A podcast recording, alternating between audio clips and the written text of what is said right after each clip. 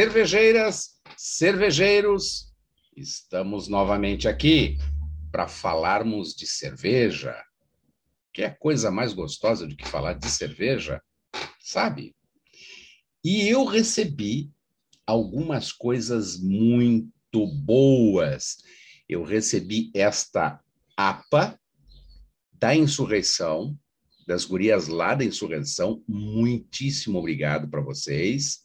Eu recebi mais algumas, tem uma IPA, tem uma IPA uh, de limão, uh, tem uma outra que é com gengibre. A de gengibre eu já tomei, porque quando chegou eu já né, botei no copo e experimentei. Maravilhosa, deliciosa, muito boa.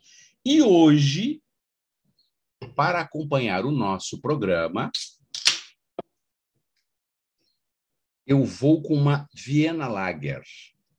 E esta Viena Lager é produzida pela Cervejaria da Luz, lá da minha querida Michele, e foi enviada, e ela foi produzida especialmente para as Itas, da minha querida Andréa da Mata, das Itas Tap House, que tem ali na Cidade Baixa um bar fantástico.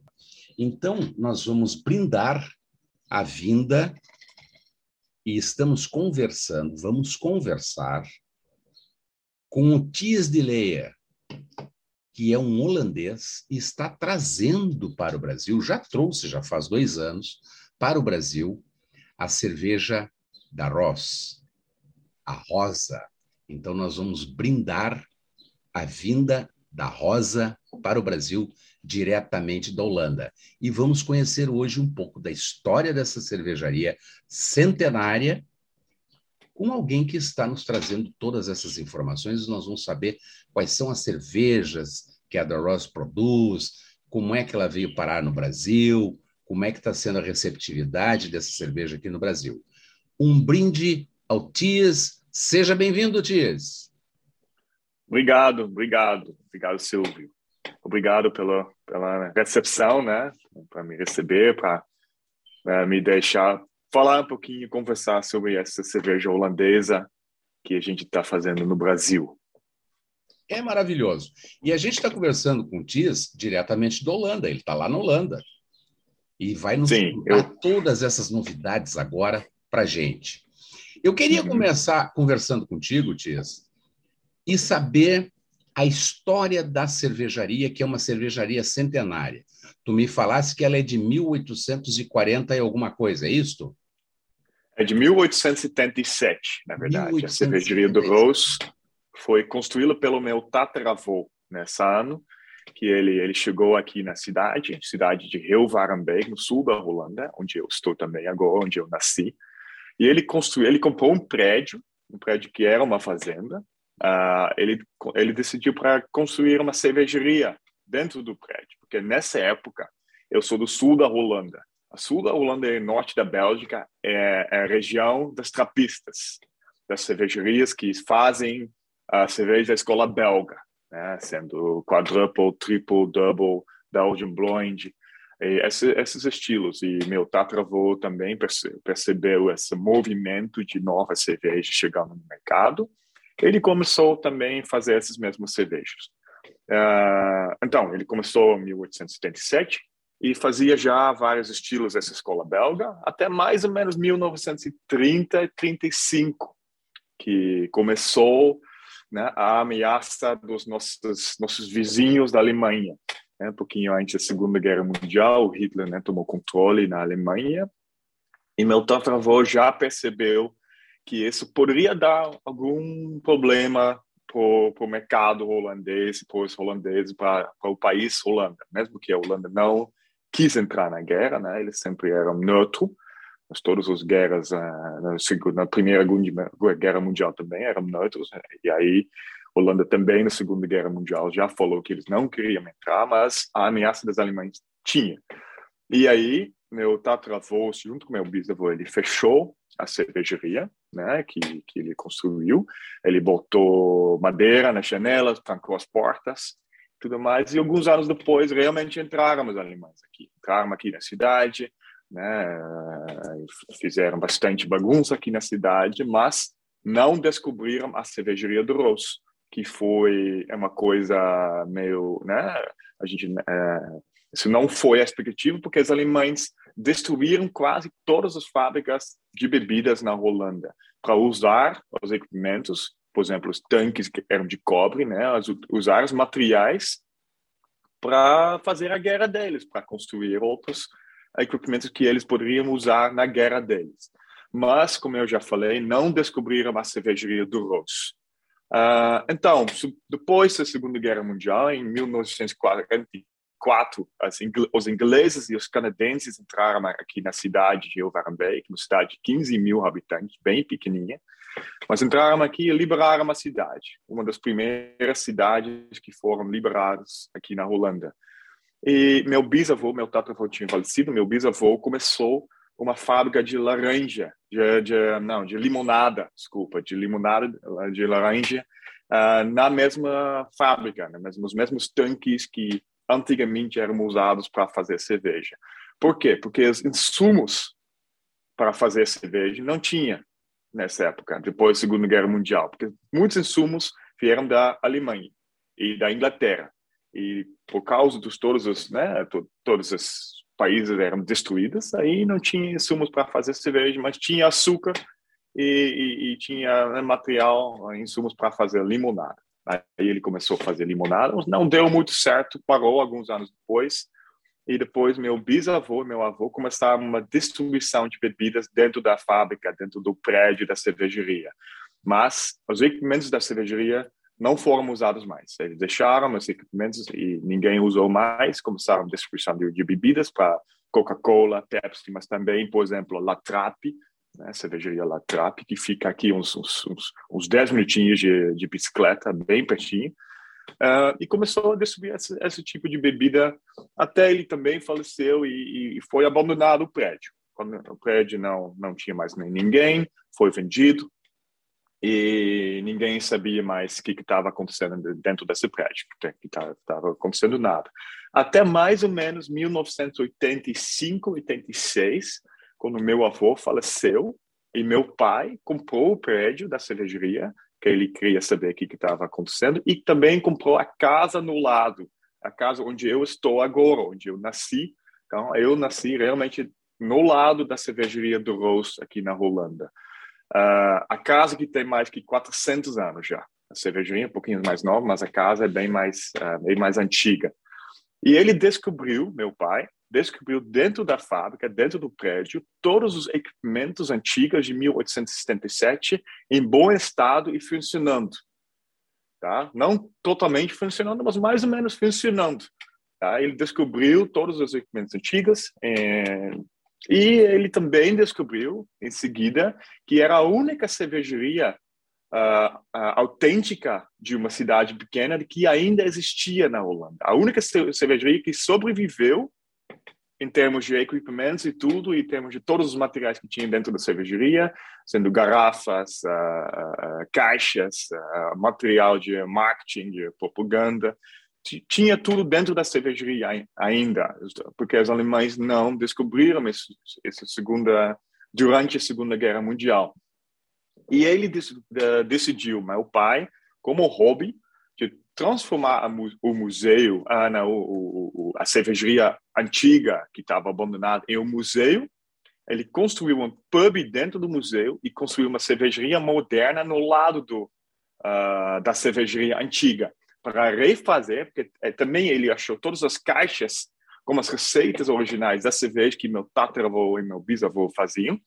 Ele decidiu para refazer as mesmas cervejas, transformar o, o, a cervejaria em um, um, museu e vender as mesmas cervejas que uh, meu, meu bisavô e meu tataravô faziam dentro do pub, uh, no pub dentro do museu. Então, isso começou, ele começou mais ou menos em 1985 em 1995, eu tinha dois anos, já estava pronto. Ele, ele fez tudo isso com os amigos dele. Ninguém ganhou nenhum centavo de salário para trabalhar na cervejaria. Todos os amigos deles, uh, dele só de, de amizade, de da continuidade da, da história da cervejaria, da história da minha família, da história de uma parte cultural da cidade também. tá? Então, em 1995, uh, eles abriram uma cervejaria e desde agora eles sempre reno, reno, renovaram muito. Eles inovaram, eles uh, colocaram novas coisas, uh, compraram um novo, no, novo equipamento para a nova cervejaria também, para a cervejaria moderna, porque todos os, todo o dinheiro que eles ganharam, que eles ganham até hoje em dia, uh, vai de volta para a cervejaria. Eles usam para manter a, a, a história da, da, da, da, cervejaria. Ninguém ganha dinheiro, são todos voluntários. Não, é uma mentira. Uma pessoa ganha dinheiro, que é o cervejeiro, o mestre cervejeiro. Como fazer cerveja é muito difícil, tem que ter muito conhecimento técnico. É? Eles, eles decidiram, decidiram a, a, contratar um cervejeiro que, uh, que, que ajuda eles a, a fazer a cerveja de alta qualidade. Então, até hoje em dia, é uma cervejaria moderna, uma, que ainda produz cerveja, os 10 estilos, que eu vou contar um pouquinho mais depois. Uma cervejaria antiga, que é um museu. Uh, e um pub dentro, da, dentro, dentro do museu, onde pode ver todas as placas, todas as receitas originais, pode cheirar da, do lúpulo, do malte, uh, e pode tomar também a cerveja que é produzida no lado na cervejaria moderna. Uh, então, um pouquinho da história sobre a história da cervejaria original na Holanda. Já tem algum, alguma pergunta, Silvio? Não sei, eu falei bastante Nossa, já. Eu, tô, eu, eu, eu, eu só estou extasiado ouvindo tudo isso, né? E, de uhum. novo, eu reitero, cervejeiras e cervejeiros não falam só da cerveja. A gente também conta história. E olha que história bonita essa. Olha que história hum. linda essa. Uh, esses tempos eu assisti a alguns filmes que falava exatamente sobre a invasão nazista na Holanda. Né? E, e, e, algumas pessoas, alguns holandeses que participaram dos movimentos de resistência e mostrava toda aquela destruição, aquela coisa simplesmente nojenta que aconteceu naquela época, né? bizarra. E é fantástico perceber que a fábrica passou intacta por tudo isso e anos depois ressurge né? E se mantém, uhum. se mantém como um museu. Isso é maravilhoso, é uma história fantástica. E aí tu, tu está nos dizendo que tu já tinha dois anos e percorria ali, tu, tu andava e brincava entre os equipamentos de produção de cerveja. A, a coisa já já está no teu, no teu sangue, né? Já é hereditário. É, verdade, né? Eu brincava aqui no, né, no, prédio da cervejaria com meus amigos. E vai além disso, na verdade. Como eu já falei, né, que meu tataravô, ele construiu a cervejaria do Rose, mas a minha família, a família com meu sobrenome de Layer, a gente sabe que eles já produzem cerveja mais que 400 anos. Meu pai achou documentos 400 anos atrás de pessoas com meu sobrenome, tataravós nossos, que já faziam, produziam uh, cerveja em outras cervejarias na Holanda. Então, literalmente, a cerveja quase né, tá no meu sangue. Que maravilha, que maravilha. Depois a gente vai descobrir qual é a variedade que está correndo no teu sangue, né? É isso aí. Mas é muito legal a gente perceber esse resgate histórico e cultural, porque cerveja faz parte da cultura também. Uh, esses dias eu entrevistei a Thaís, e a Thaís estava me dizendo uh, que o homem começou a produzir cerveja, uh, ele começou a plantar trigo, não era para fazer pão, era para fazer cerveja, porque cerveja também é um alimento. As pessoas acham que cerveja é só uma bebida, não, cerveja também é um alimento. E, e, e isso tudo tem uma história gigantesca, tem uma história milenar da produção da cerveja.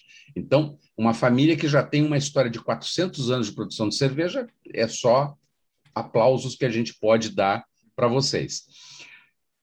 Quais são as cervejas que começaram a ser produzidas ou foram produzidas naquela época lá do teu tataravô e que agora são produzidas? Alguma delas continuam com aquela mesma fórmula? Tu falasse que o teu pai fez uma renovação, inovou em muitas coisas.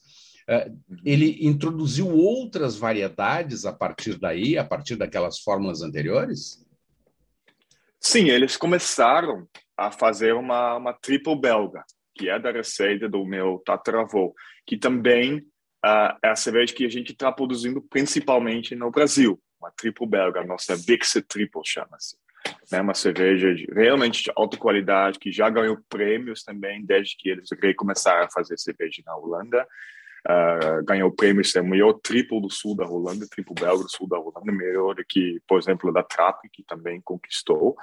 Uh, uh, começaram com uma triplo belga, uma blonde, uma double, e se não me engano, uma lager também, não tenho certeza. Essas são as receitas que ele achou e começou a fazer de novo mais ou menos nos, nos, nos anos 90.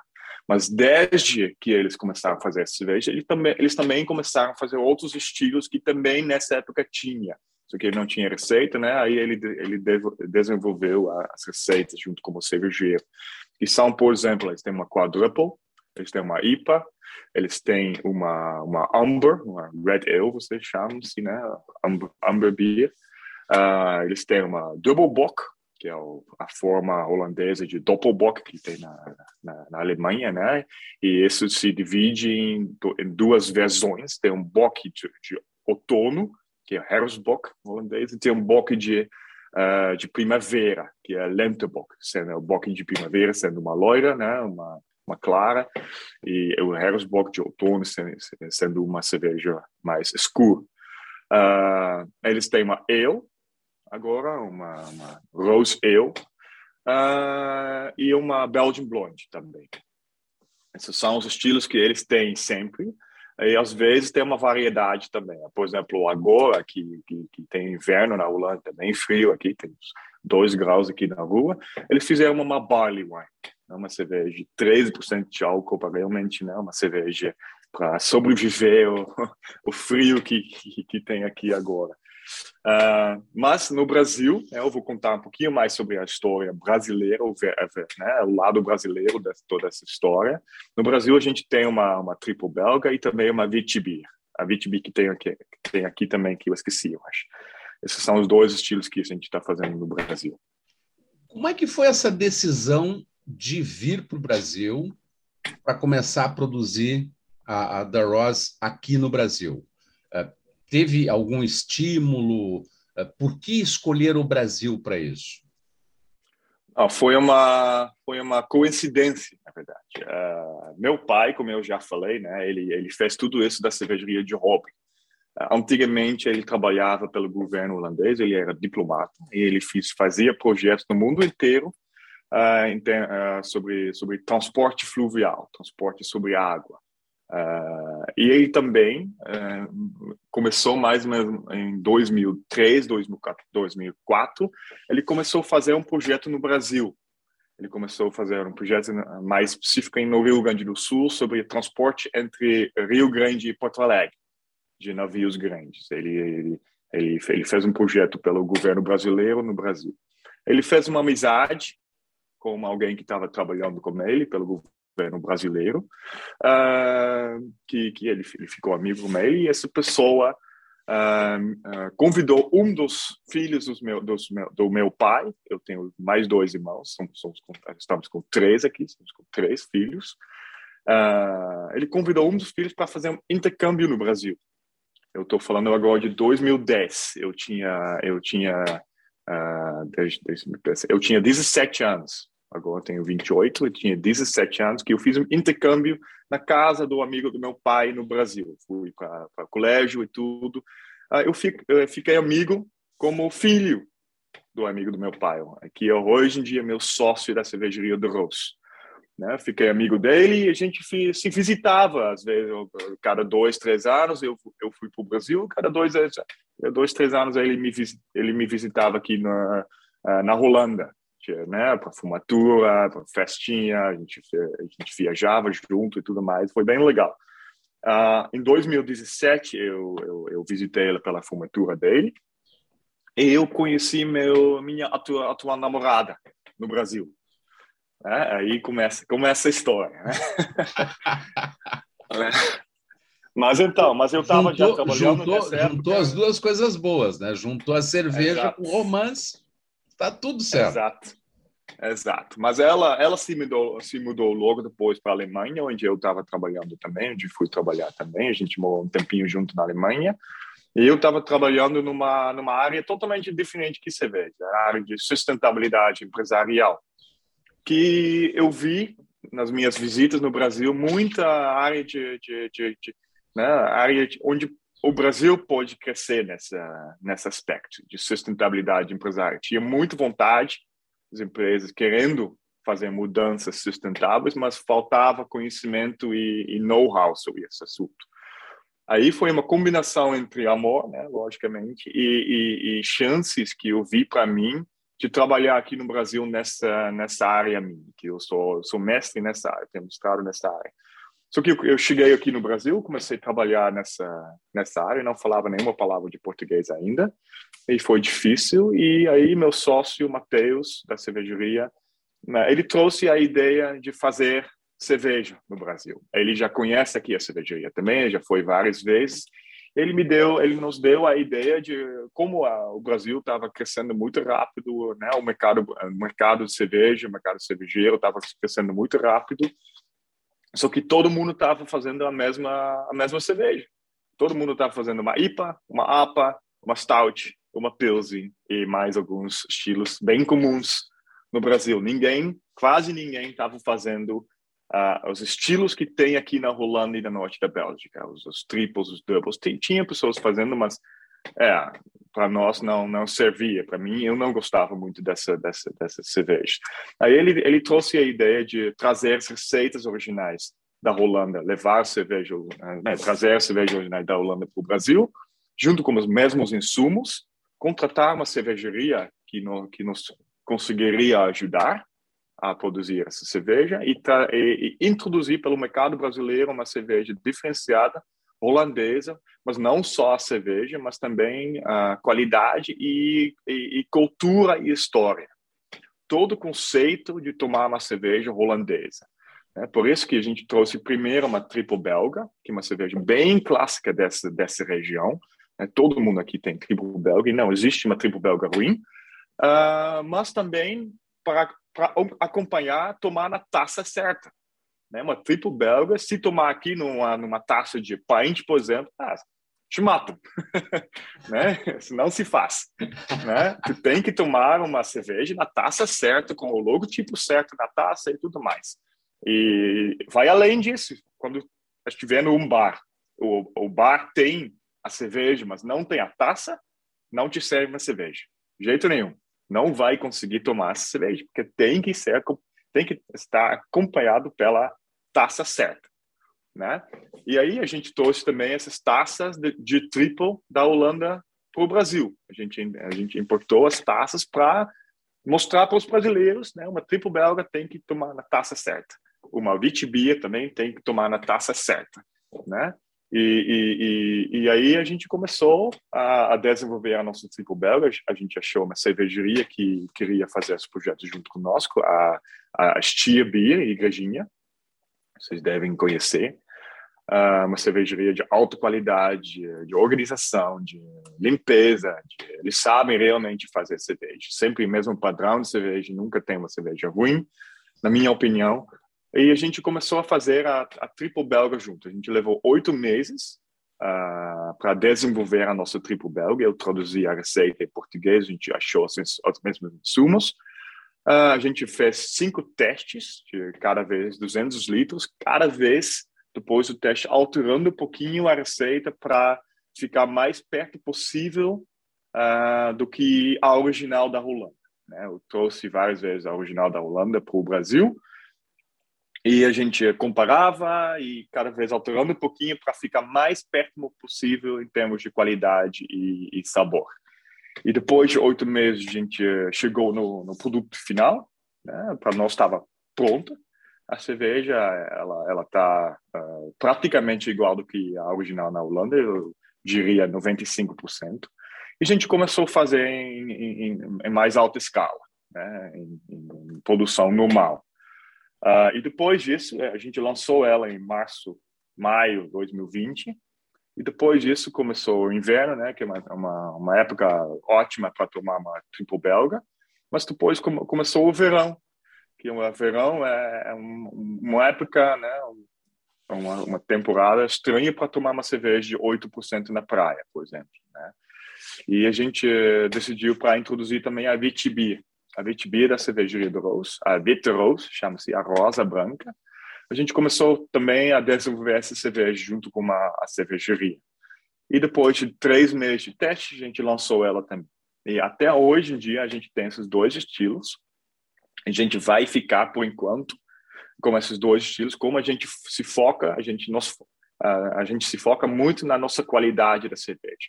Cada vez a gente uh, acompanha muito por, por, por perto, né, por produção, a gente teste juntos, a gente aprova. Se não for aprovado, a gente não faz, a gente não vende, a gente tem que, né, aí a gente faz um novo lote.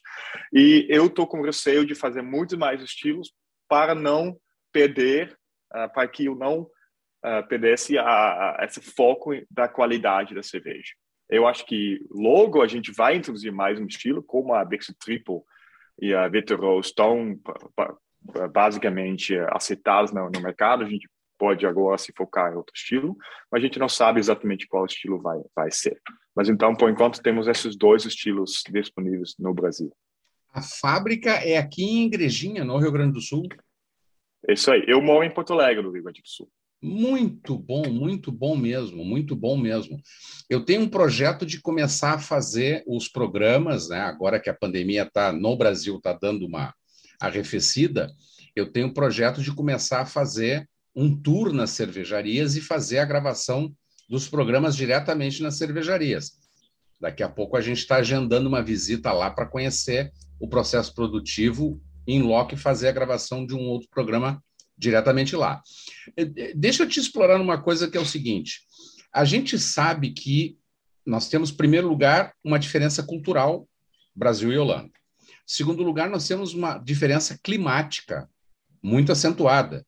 Brasil é um país tropical, a Holanda é um país onde o, verão é pequeno, é curto, né? Tem mais inverno do que verão. Como é que foi a aceitação uh, do ponto de vista do paladar do brasileiro em relação à, à, cerveja holandesa? Porque a gente sabe que tem diversas escolas, né? E, e uh, vocês produzem a partir da escola belga. Uh, como é que o brasileiro absorveu isso?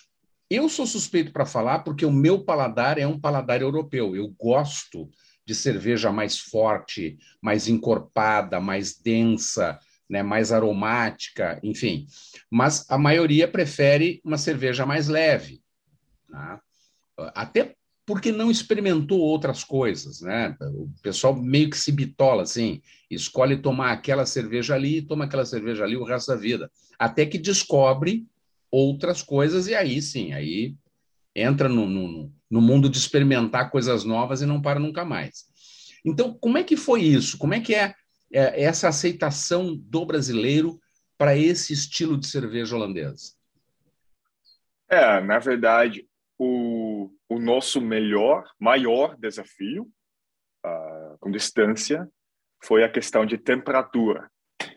Uh, a temperatura de tomar a nossa cerveja. Por exemplo, a nossa, nossa triple belga uh, tem uma temperatura de cerveja entre 8 e 12 graus. E o brasileiro gosta de tomar cerveja quase congelada, né? Mas uma, uma triple belga realmente não pode tomar quase congelada, porque vai matar todos os aromas e sabores da cerveja. Tem que tomar entre 8 e 12 graus. Eu tomo com 12 graus ah, para cima. Eu não tomo uma cerveja triple belga de 8 graus. Mas a gente colocou nas nossas garrafas entre 8 e 10 graus, para não, né, para não criar muita confusão nessa, nessa no, no, nosso, gente... no nosso inverno daqui, que não se compara ao inverno de vocês, alguns amigos uh, pegavam muito no meu pé, debochavam de mim, porque eu ia no supermercado, pegava cerveja da gôndola, não da geladeira, não do freezer, pegava da gôndola e passava pelo caixa, abria a cerveja e saia tomando. Ah, mas isso vai te dar dor de cabeça. Cara, isso é só história da carochinha, não dá dor de cabeça coisa nenhuma. Né? A cerveja, dependendo da tua temperatura ambiente, tu toma ela ao natural. Né? O, uhum. o clima já está dando, favorecendo que tu tome ela a temperatura ambiente, né? Mas isso, de novo, é uma questão cultural. Como tu disseste, o brasileiro está acostumado a tomar cerveja hipergelada. E qualquer coisa hipergelada só não tem sabor. Exato, exato. É, é, é uma água congelada frisante que tu está tomando, só não tem sabor. Uhum. E o gostoso é justamente tu sentir o aroma, né? sentir o Exato. paladar, a textura, isso que é o gostoso. E é como eu sempre falo aqui, a gente não faz aqui uh, uh, uma pregação do alcoolismo, ao contrário, quem bebe cerveja, quem gosta de tomar uma cerveja de qualidade, não toma ela em quantidade, toma ela para degustar, para apreciar. Exato, não, é bem isso, mas bem no início do, do, nosso projeto, né, que a gente começou a vender nossa cerveja aqui, foi um desafio grande, até a gente recebeu uh, comentários, né, de, de clientes nossos que acharam uma cerveja sem sabor e muito amarga. Aí eu perguntei para mandar uma foto da cerveja, eu vi que a garrafa estava com gelo, né? Tinha gelo na garrafa. Aí eu expliquei para essa pessoa: olha, espera 10 minutos, deixa 10 minutos fora da geladeira uh, e toma depois de novo. E aí, esse cliente tomou de novo e achou incrível a cerveja. Né? Uh, então, isso faz toda a diferença. Isso também a gente presta muita atenção em, em, em, em transmitir essa mensagem também. Quando a gente tem um novo cliente uh, por exemplo, um bar, um restaurante que vai servir nossa cerveja, a gente sempre faz, fica dentro do nosso pacote, pacote um treinamento. Eu, eu explico toda a história da cervejaria, explico os, os aspectos culturais da cerveja dessa região e eu explico também como é que eles podem explicar para os clientes que, que, que, que, que vão para esses bares tomar cerveja, que são acostumados a tomar cerveja muito gelada. Como é que se explica isso? Assim, explica assim que tu tem que cheirar, tem que cheirar os aromas, tem que eh, eh, degustar em, vez de tomar. É, esse que a gente tenta bastante aqui no, é, aí, aí no Brasil. Mas está já indo muito melhor. Como a gente está ficando mais, né, as pessoas estão começando a conhecer a nossa cervejaria também, isso já fica mais fácil, mas os primeiros meses foi bem difícil. Uh, apesar que a nossa nossa VTB, né, nossa Vitroros, não tem tanto uh, tanto dificuldade, de, não, não precisa prestar tanto atenção na temperatura e no, na, no copo, na taça, uma VTB é mais já é mais um é. estilo brasileiro assim. Exato, exato. Muito exato. bom, muito bom. Né? Tu estavas falando uh, a respeito das taças adequadas para cada tipo de cerveja. Eu lembro que muitos e muitos e muitos anos atrás quando se ia num, num, num bar, uh, num restaurante que tinha chopp, né? aqui a gente chama chopp, uh, descobri uhum. depois que é só no Brasil que se chama chopp, né? o resto do mundo Verdade. bebia. Uh, era servido em tulipas de cristal muito fino. Uhum. Depois, com os anos, né, e, e a dificuldade de manter uh, copos de cristal para todo mundo e para servir todo mundo, eh, mudaram para copos de vidro, né? e aí vieram com outros tipos e mais grossos, e etc, etc. E tu estavas falando exatamente sobre uh, cada tipo de cerveja tem uma taça específica para ser tomada. Fala um pouquinho sobre isso. Qual, qual é o tipo de taça e para qual tipo de cerveja? Nos dá uma visão melhor a respeito disso. Não, os, os, estilos que são mais trapistas, quer dizer, o double, triple, quadruple, são uh, servidos na taça cálice. É uma cálice, é uma taça assim, que vai assim, né? que tem uma, uma, uma um pé que tem uma cálice em cima. Uh, isso não faz muito diferença qual tipo de cálice tem. Pode, uh, pode variar um pouquinho, mas esses três estilos, principalmente, tem que tomar numa cálice. O resto, uma vitibia, por exemplo, uma IPA, uh, uma EL, aqui a gente toma numa, numa tulip, como tu já falou, né? uma tulip. Uh, e o Pilsen pode ser um copo mesmo, um copo normal. Pilsen não faz muita diferença. Mas, por exemplo, uma Pilsen a gente aqui não toma numa cálice. E uma triple, uma quadruple a gente não toma num, num copo Pilsen. Mas esses três copos são os mais comuns aqui na, na Holanda. Para esses, esses três tipos de cerveja. A cerveja mais elaborada, mais forte numa cálice, a cerveja um pouquinho mais artesanal, Ipapa, Beer e, e, e, e eu, uh, numa Tulip, e a cerveja mais básica, né, o Pilsen, não mais básico para fazer, porque é bem difícil para fazer uma Pilsen boa, mas mais básica em termos de, de, de né, que, mais, que são mais acessíveis, uh, um copo normal, um copo qualquer. Por que, por que o cálice? Em, em função de ele ter uma abertura maior, para sentir mais hum, o aroma um... e evitar o contato Exato. com a mão para não, não influenciar, não esquentar tanto, é isso? É, é mais a, a, a abertura para os aromas e os sabores fez se liberar mais. E a espuma, que é uma triplo, pode ter facilmente três dedos de espuma assim. Espuma que, uh, que fica que a cerveja fica boa embaixo da espuma.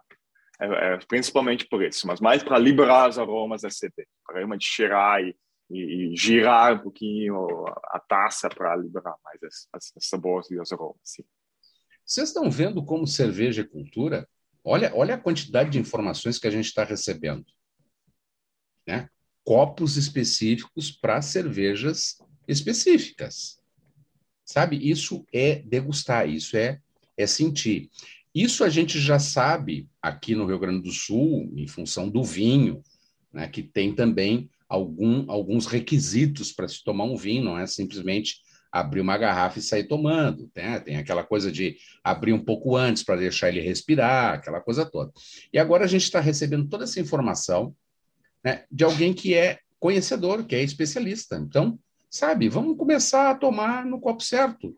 Né? Não vai pegar aquele copo de cristal Sica, né, e servir uma cerveja, porque quem vai sair perdendo é tudo, não vai conseguir uh, saborear tudo isso, né? Porque tem todo um aroma. Beber cerveja é um ritual. É um ritual. Não basta apenas abrir e sair tomando, não. Tem que sentir, tem que deixá-la correr pelas papilas gustativas para poder aproveitar tudo aquilo que ela te oferece. Aí sim tu começa a apreciar uma cerveja. Tias, vocês estão há dois anos no Brasil. Quais são os planos de expansão? Tu falaste que, por enquanto, vocês estão com essas duas, esses dois estilos, uhum. né? mas já pensando que daqui a pouco podem colocar outros estilos no mercado. Quais são os planos de vocês de expansão? Como é que vocês pretendem expandir a atuação no mercado aqui do Brasil? É, a gente, a gente, a gente viveu uma expansão grande nos últimos meses, que a gente conseguiu entrar em vários bares e lojas específicas em Porto Alegre, na Serra Gaúcha, no litoral também. Uh, mas sempre são bares e restaurantes uh, ou focados em cerveja artesanal, ou mais focados em comida de, de, de, de quer dizer, alto nível, alta qualidade, que né, que realmente tem uma, uma, uma, cozinha mais específica também, que tem cerveja também, que acompanhe com comida boa, uh, e lojas de cerveja de vinho, lojas de presentes, por exemplo. Esse que, esse que, é, que, que é o nosso, nosso público-alvo. E isso está indo bem nos últimos, nos últimos meses, e agora a gente está tentando expandir dentro do Rio Grande do Sul primeiro e depois para os outros estados. Uh, mas aos poucos, como eu já falei, tem só eu e Matheus, meu sócio, a gente tem também outras pessoas trabalhando para nós, mas a gente que está que tá fazendo o lado comercial, que, que a gente poderia ter uma mais uma ajuda com isso, mas esse é, esse é um outro assunto, mas a nossa nossa ideia é a expansão rápida agora nos primeiros meses de, de 2022. Mas realmente nessa nesses tipos de bares e restaurantes e lojas, a gente não pretende ficar no supermercado, por exemplo, não é nosso nosso foco. Até porque quando tu vai para uma grande rede de, de, de, supermercados, o que eles vão te pedir é quantidade. E a gente sabe Sim. que quando começa um processo de produção em quantidade, é, a qualidade acaba caindo porque tu tem que acelerar o processo de produção para poder fazer a, uhum o fornecimento muito rápido, né? Que é, é, o que acontece com a nossa cerveja comercial. A gente tem grandes fábricas aqui de cervejas comerciais que vendem cervejas a um preço muito baixo, mas porque tem uma produção né? E aí sim, principalmente no verão, vende a cerveja super gelada, tanto faz a marca que for, tu tá tomando ali aquela água, né, com corante, frisante e não tá sentindo gosto de nada, né? Levemente alcoólica, etc. Mas uma cerveja de qualidade é outro papo. Então, realmente, a, a produção destinada a um segmento de mercado, ela te dá essa vantagem de manter o padrão de qualidade. Né? E, e, isso é uma coisa que a gente percebe muito uh, da Holanda, de outros países, da Bélgica, né, da própria Alemanha, que preservam e fazem questão de manter a qualidade dos seus produtos em detrimento da grande produção. Não querem uma grande produção, querem uma produção uh, que dê para manter o controle de qualidade. Isso a gente percebe e isso é fantástico. Isso é fantástico. O Brasil ele vive já de uns anos para cá esse boom das cervejas artesanais. O próprio Cervejeiras e Cervejeiros nasceu a partir daí. É, eu fiz anos atrás uma matéria é, sobre as meninas que estavam entrando no mercado de cervejaria, começando a produzir cerveja, e aí eu conheci esse mercado. Né? Eu, eu sempre fui um apreciador de cerveja. Meu pai trabalhou anos e anos e anos e anos numa cervejaria aqui no Brasil, que hoje já virou um shopping. Tu deves conhecer ali o Shopping Total, era a antiga cervejaria Brahma. Primeiro foi cervejaria uhum. Continental, que o meu pai Sei. começou a trabalhar quando era ainda cervejaria Continental, depois passou para a cervejaria Brahma. Mas eu sempre tive essa ligação com a cerveja, né, mas muito mais como um apreciador. E a partir do momento em que eu fiz aquela matéria a respeito das meninas que estavam, das mulheres que estavam entrando no mercado de cerveja, eu descobri esse universo das cervejas artesanais e o crescimento rápido de, de cervejarias. Então, hoje o Brasil tem uma enormidade de cervejarias, né? no Rio Grande do Sul principalmente, nós temos cervejarias nascendo toda semana e um mercado que está cada vez se expandindo mais. Então, a vinda de uma nova safra, de uma nova cultura cervejeira, com certeza vai influenciar esse mercado. Como tu dissesse, é, quando tu veio para o Brasil, tu percebeu que muitas cervejarias estavam fazendo sempre as mesmas coisas. Mudava só o rótulo, mas o conteúdo basicamente uhum. era o mesmo. E aí tu estás trazendo algo novo para o Brasil. Aí, nesse sentido, eu te pergunto: é, é interessante para vocês também passarem esse conhecimento para outros cervejeiros? Sim, a gente, na verdade, a gente está tá falando bastante com outros cervejeiros também. Como a gente não. Uh, eu não sinto eu sou concorrente das outras cervejarias. Eu sinto muito mais que a gente pode se, se ajudar, que acontece bastante na Holanda também. A gente não tenta se matar vendendo por um preço mais baixo possível, né, mais baixo até que custa a cerveja só para botar a concorrência. Não, mas eu acho que se as cervejarias se ajudam a comprar juntos insumos, por exemplo, se ajudam em, em desenvolver a qualidade da cerveja, aumentar a qualidade da cerveja, aumentar o padrão da cerveja. Eu acho que todo o mercado cervejeiro pode crescer juntos. Não é, não, não é ou nós vamos crescer ou eles vão, vão, vão, vão crescer. Né? Então, esse é uma, uma, um aspecto bem importante aqui cultural também na Holanda, na, no ramo cervejeiro, que as pessoas, as cervejarias se ajudem. Eu também eu gosto de falar sobre a história da minha da minha cervejaria também, porque os brasileiros não têm uma Brasil não tem a história longa de cerveja. Né? Tinha Brahma e tudo mais, mas é no máximo 150 anos. A Holanda tem história de, de 800 anos de cervejarias. A Alemanha ainda mais. Né? Eu gosto de falar sobre isso, eu gosto de é, conversar com os brasileiros que, que, que, que, são interessados em cerveja sobre essa parte da minha cultura também. Né? E também eu, eu, eu também gosto de aprender dos brasileiros sobre o mercado, mercado brasileiro. Então eu acredito muito né, nesse aspecto de co co cooperação. Eu acho que com, com cooperação, acho que todos todas, todas as cervejarias podem crescer juntos e introduzir esses novos cervejas, esses novos estilos e uma e cerveja de mais alta qualidade também no mercado. Isso é uma coisa que a gente percebe muito legal nesse ramo das cervejas artesanais. Eu fiz vários programas, entrevistei uh, várias cervejeiras e vários cervejeiros, e, e, todos eles sempre, sempre se colocaram assim: todos são amigos, né? E trocam Sim, muita verdade. informação, trocam muita figurinha, uh, auxiliando um ou outro. Né? Entrevistei vários uh, biotecnólogos que trabalham com as leveduras e a fermentação e que passam dicas. Então, a gente percebe que é um ramo do mercado, como tu dissesse, ninguém quer se matar para colocar a sua cerveja por um preço melhor.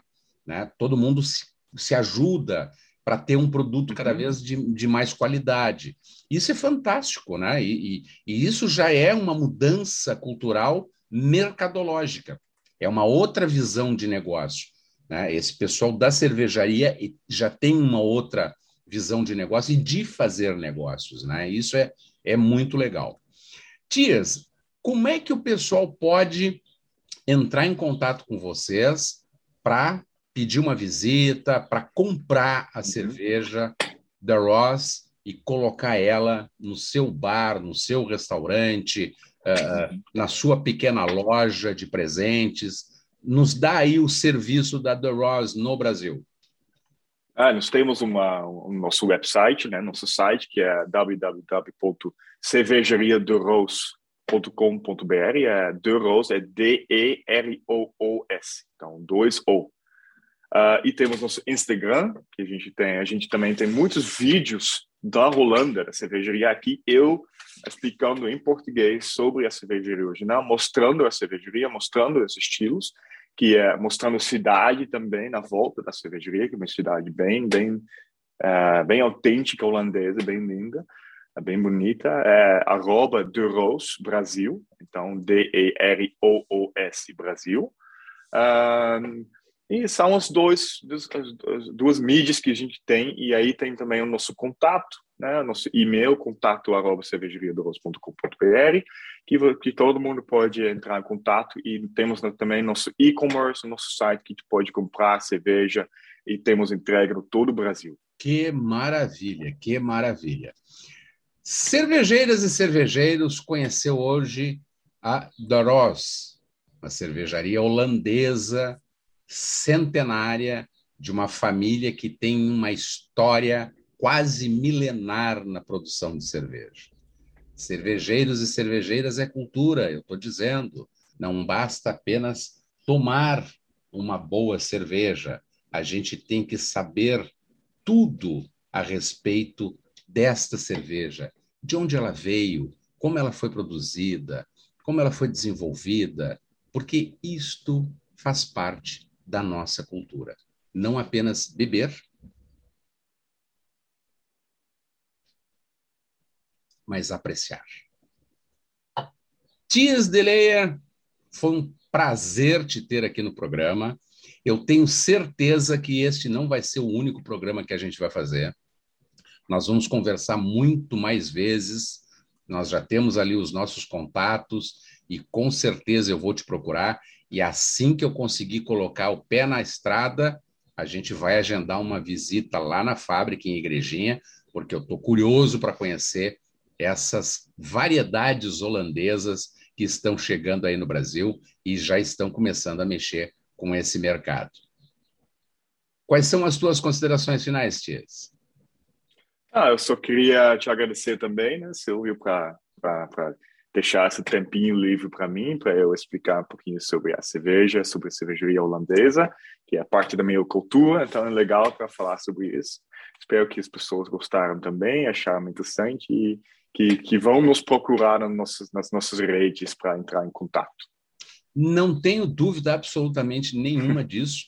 E tens aqui um garoto propaganda. Eu realmente vou fazer propaganda de vocês, como eu faço propaganda de todos os nossos cervejeiros e todas as nossas cervejeiras. Porque cerveja, além de ser algo delicioso de se tomar, também tem história, também tem cultura, tem muita coisa que gira em torno de uma cerveja. Cervejeiras e cervejeiros vai ficando por aqui. Na próxima quinta, nós temos um encontro marcado, 20 horas e 30 minutos.